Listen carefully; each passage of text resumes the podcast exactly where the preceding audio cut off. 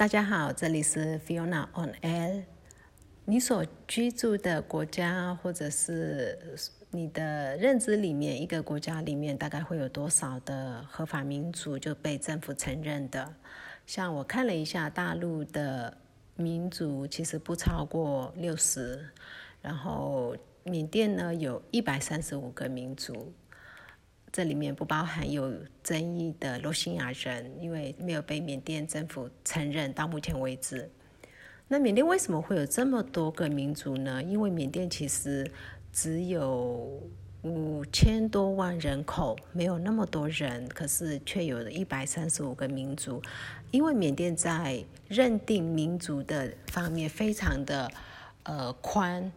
像。在中国大陆的西双版纳那一带有傣族，就是白衣或者是傣，大家是这样子称它。这个民族呢，其实在缅甸也有，在泰国或者在印度的阿什也都有。就是阿萨姆地区，我们一般都会说阿萨姆红茶就从那边取出的。那他们其实同一同一个民族。那在其他国家，它可能就是被称为傣族，就一个就解决了。可是，在缅甸，关这个我们称为仙，就是上班的主要民族，它有仙鸡，就大仙，呃，仙类小仙，然后还有仙女，就是。呃，红线就分很细，而且每一个都被认可为一个独立的民族，所以这样子那么细枝枝枝节节的分下来，但就有一百三十五个。那另外，我像我个人是果敢族，很多人应该都知道，果敢是其实就是汉族留在缅甸的，大家都只只知道说汉族在缅甸就是果敢。但是汉族在缅甸还有另外一个，也是合法被承认的，叫 Moin，很少人知道，非常少人知道。可是他其实是一个族，然后他曾经有他的呃手啊，就是土司，所以就有被公认为他是一个族。那你看这么枝枝节节很细，光在上班一个班里面，可能就不知道有多少民族了。因为分得太细，所以有一百三十五个民族也就不足为奇了。但是缅甸的课本，就是课本里面，呃，教科书里面，其实不会把一百三十五个民族都列举，然后需要背这么多。我们一般都只需要背八大民族。呃，在缅甸，我们的认知里面就是，呃，个千个亚个以前木缅马也开线。这里面呢，最大宗的就是缅族，然后再来就善、克钦、克伦、克隐、钦、若开，还有克雅这几个民族。缅甸的行政区也是以这几个民族来划分的，所以有克钦邦、钦邦、克雅邦、克伦邦、若开邦。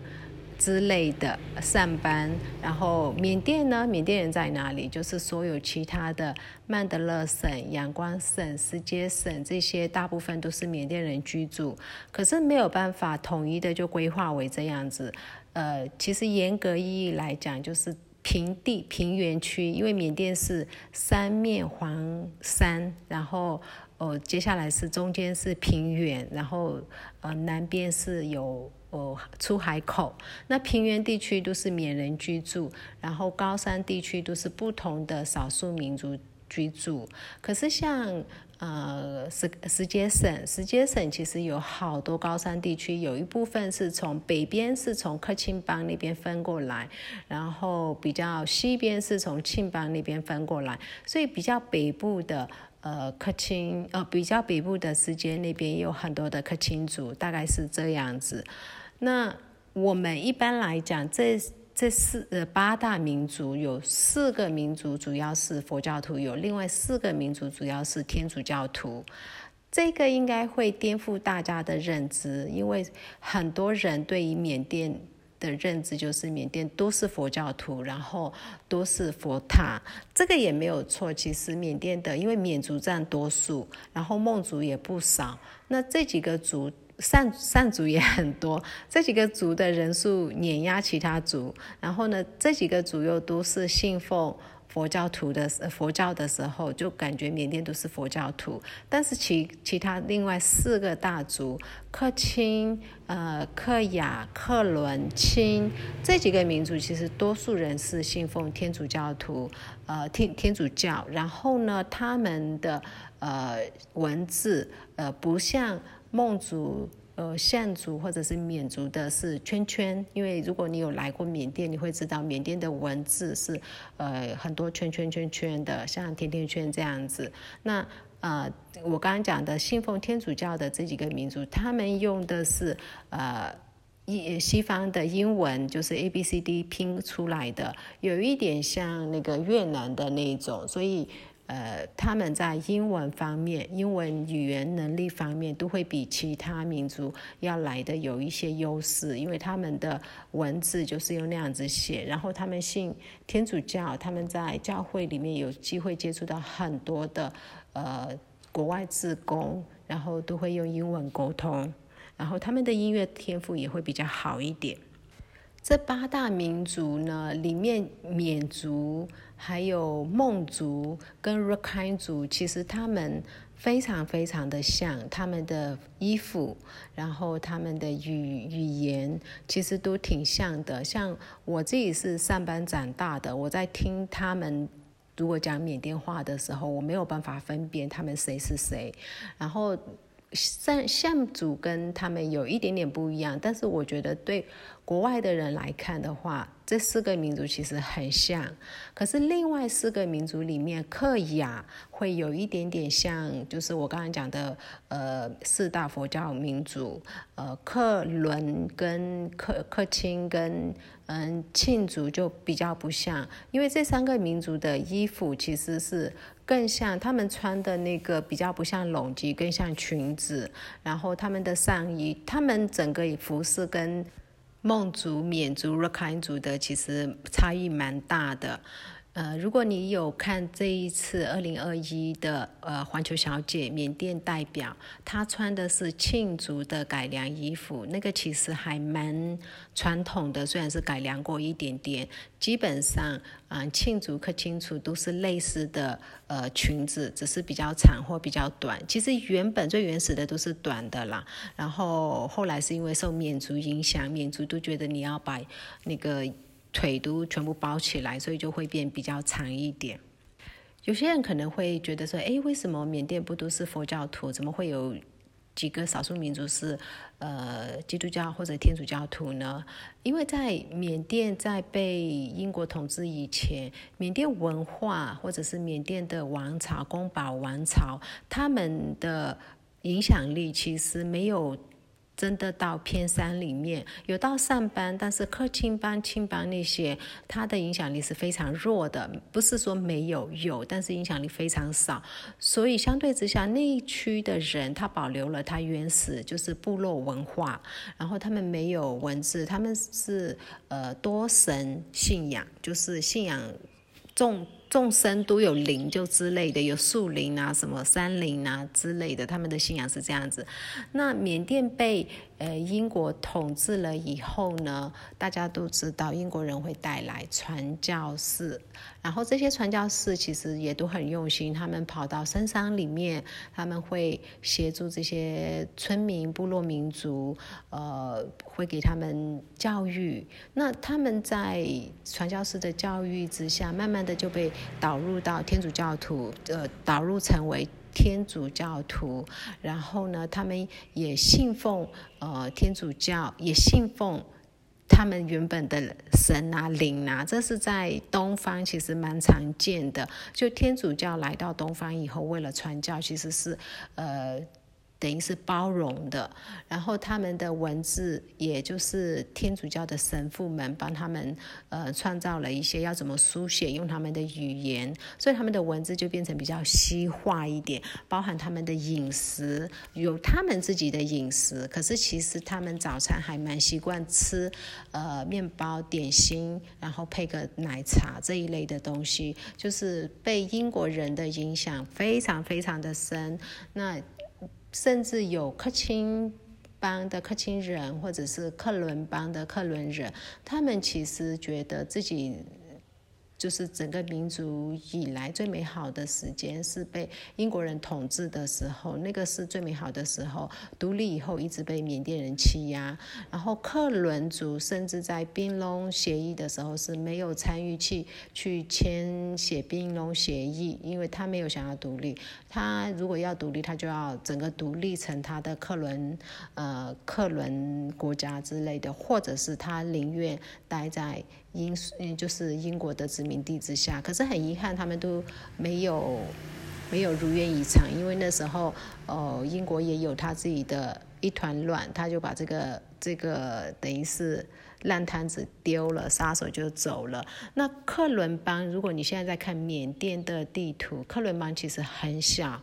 但是克伦人其实非常非常多。你在仰光一带，诶。的仰光的西边那个叫伊洛瓦底省，那个省大部分居住的都是克伦人。然后仰光的缅甸的整个下角图瓦那一带有非常非常多的克伦呃民族的人。那克伦民族的人呃长得都皮肤白白的，女生都很漂亮，眼睛大大的。呃，很遗憾的是，因为他们一直被缅甸民族打压，缅族打压，所以。他，你在仰光，如果你找一些家事，呃，就是等于是家事工作人员，大部分都是克伦族，而且他们做的非常好，做事情非常有条理，呃，打理的井井有条，然后心地其实挺善良的。我个人的亲戚亲属呃老人家有需要这种照顾的，他们在对待老人家的时候，真的是非常的用心。可是我们小的时候，包含我自己小的时候，我们都他他们都被抹黑，我们都把他们认为他们全部都是土匪，因为缅缅甸的教育都是他们都是那些的崩，就是土匪啊什么之类的，所以呃以前都会。对他们有一种误会，以为他们是没有文化的，只会抢的，只会呃做一些民兵，然后烧烧村之类的。其实实际上是他们一直被缅军呃烧村，然后妇女被强暴，他们的呃家畜全部被拿去充当军粮，他们整个村落需要逃离。所以克伦是一直以来被缅甸人。呃，打压蛮严重的一个民族，克钦因为有一点远，克钦它在缅甸最北边，其实缅甸的势力呃范围大部分还是以仰光、曼德勒这一带为主。那克伦跟仰光就很近，所以就被欺压的比较惨。克钦它在比较北边，但克钦民族也是一直有被缅族呃打压的状况。缅甸大缅族主义的一些人，他们其实会呃有意的去抑制其他民族文化的抬头，所以我们小时候在上班，你是不能教啊善的文字，善有他这些，先有他自己的文字，有他自己的历史。若开也是，若开有他自己的王朝。若开王朝，阿拉干王朝是非常富裕的。当初他们甚至雇佣了葡萄牙的雇佣兵，然后雇佣了很多的孟加拉人做他们宫廷的，有占卜师啊，什么什么之类的。这也是有不少的孟加拉人在英国还没有来以前就已经到若开这一带的原因。那那些人都觉得自己就是罗兴亚人，有一部分是。后来跟英国过来的，呃，孟加拉裔，那你要称他是罗兴亚人或者是孟加拉裔都都 OK 了。反正他们其实是在阿拉干那边在蛮久了，呃，可是 r o k a 现在，呃 r o k a 的文化跟缅甸很像，他们的语言也挺接近，所以他被同化的还蛮，嗯，严重的。孟跟嗯 r o k a 几乎我很难分辨他们到底谁是谁。我刚刚讲了这些，就是大家会发觉我很少提到克雅，因为四大民族里面，其实克雅族他他有自己的邦，叫克雅邦，是全缅甸最小的一个邦。然后我到了克雅邦的时候，我发现，在克雅邦里面的克雅民族的克雅人非常少，没有想象中多。呃，这是一件蛮特别的事情，在那个邦里面，克雅邦里面反而是克伦尼。克伦尼族的人，就是大家可能会知道他们为长颈族。其实它是一个支系，长颈族是克伦尼里面的一个支系。然后这个民族的人非常多，整个克雅邦你走到很多的村落都是呃的克伦尼族，只有在克雅啊邦的首府莱国那边有部分克雅人。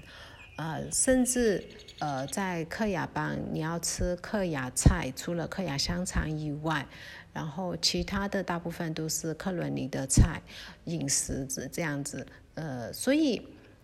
这很特别，是你给这个民族一个地位，一个邦，可是他的人数是非常少，他的文化啊各方面在那个区域不是最大宗，这还蛮特别的。那克。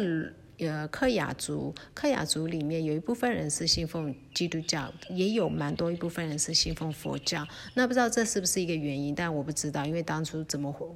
规划那个行政划分的不是很确很清楚。这个大概就是我们缅甸的八大民族。那除了这八大民族以外，有也有非常多的，像我刚刚讲的，我们是果敢族，呃，然后还有一些是很特别，是我们有一些葡萄牙裔，他在 m a g u i s o n m a g u i s o n 是呃产石油的地方，以后有机会我再跟大家介绍一下。那地方完全不适合人类居住，非常的不舒服。呃，当然那个。葡萄牙裔的人不是住在那里，住在那个省，那个省很大。为什么会有葡萄牙裔的呃人会住在缅甸里面呢？是因为当初缅甸的宫保王朝去攻打 Rakhine 的阿拉干王朝的时候，哦，战胜了以后，他带了大量的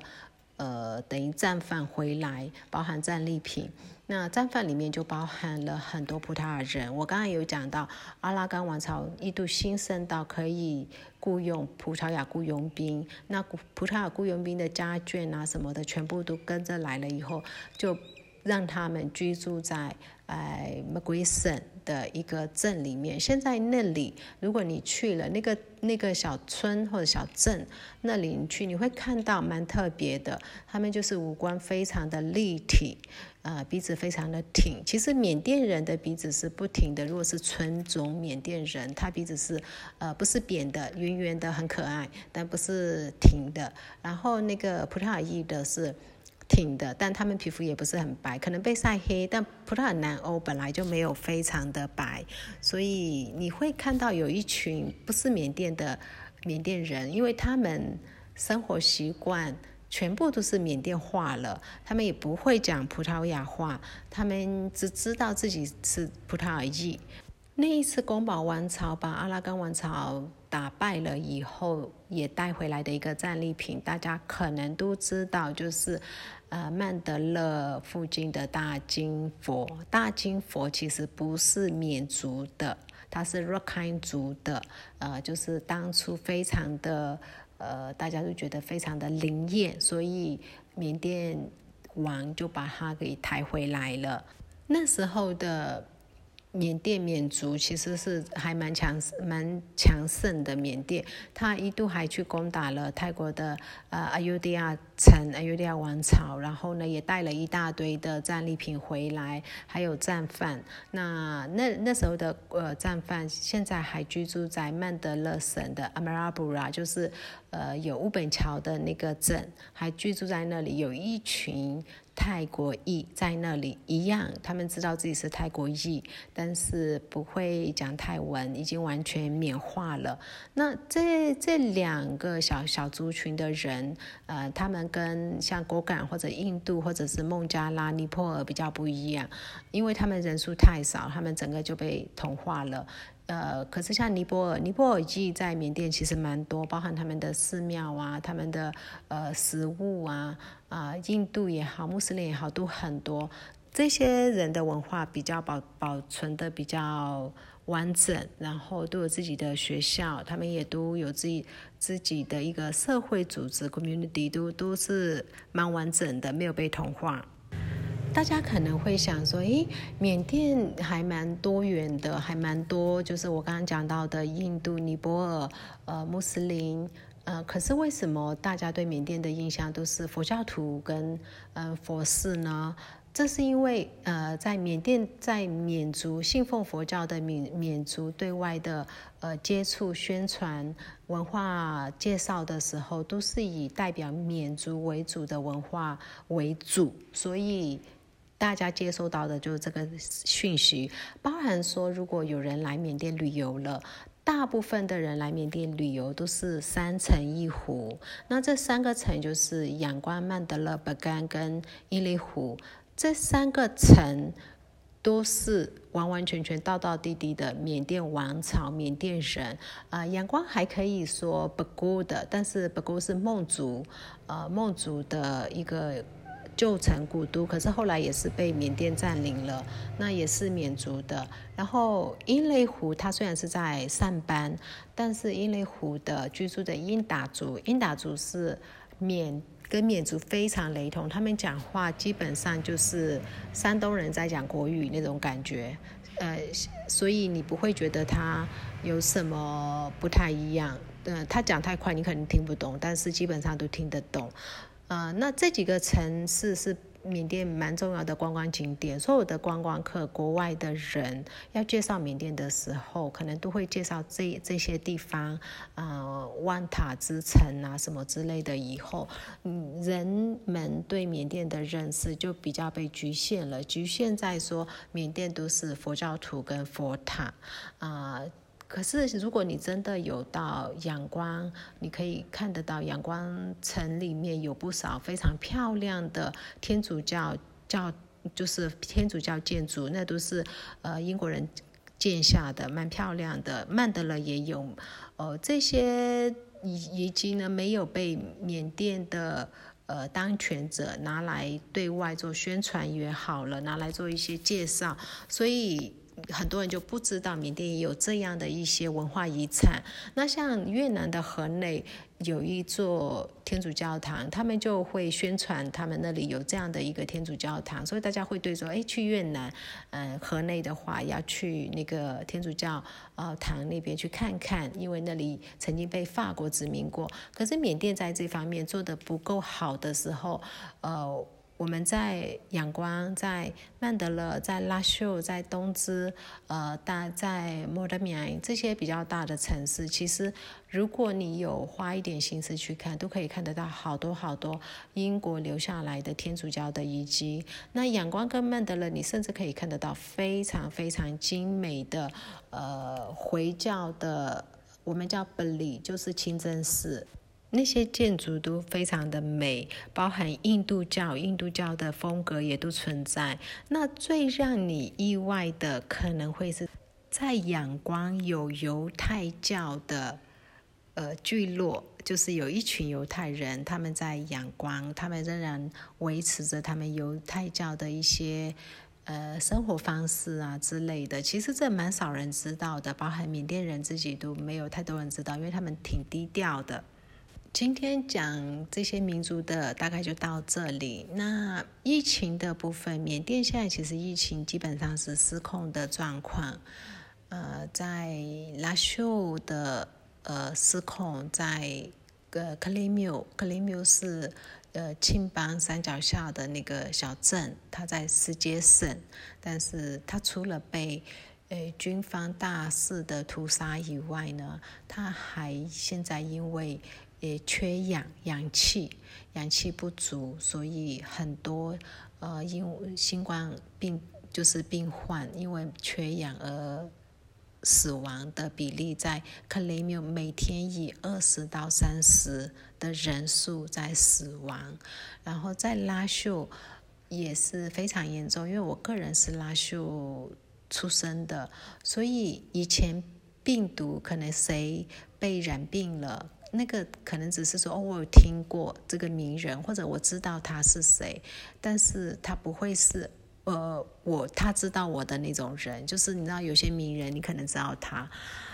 可是现在这一次的病毒是他已经来到了我们生活当中，我们的朋友、我们的亲戚里面，然后住院的或者是洗肾的，那有洗肾的慢性疾病的。呃染疫者几乎很容易就身亡了。所以缅甸现在的病就是病菌状况非常的呃失控，然后有很多地方封城，但有没有严格执行？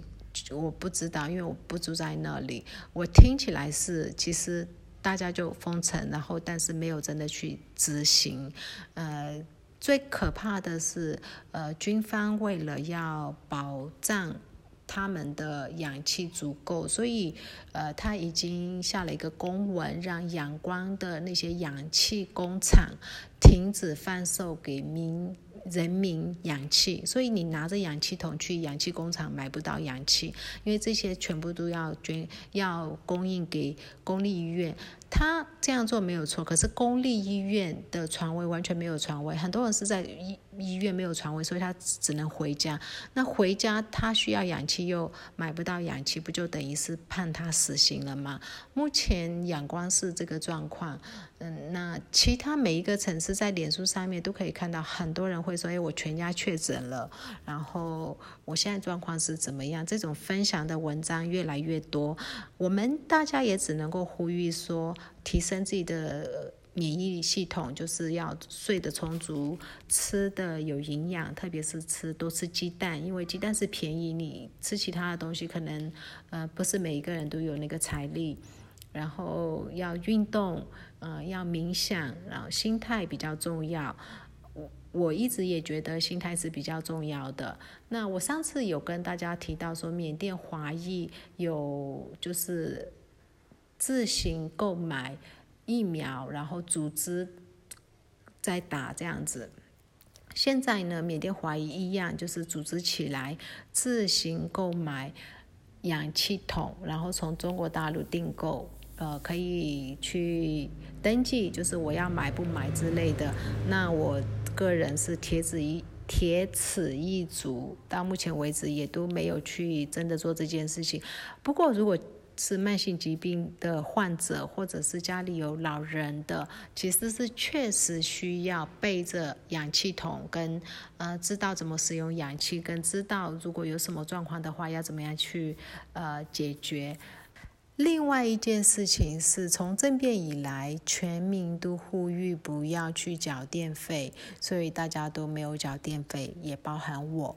然后呢，军方他开始就是强烈要求要缴电费啊，如果没有缴电费的话，他会停电，他会断电，他有这些措施。那我们这里他就来了好多部门来来要求你一定要去诶缴电费。呃，开始因为营业场所几乎每一个营业场所都被这样子施压啊，然后民宅有一些民宅他已经开始，如果你不缴电费，他就把电切断。昨天晚上大概八点的时候，就呃几乎全国都停电，停电大概停一个小时还两个小时，然后呢，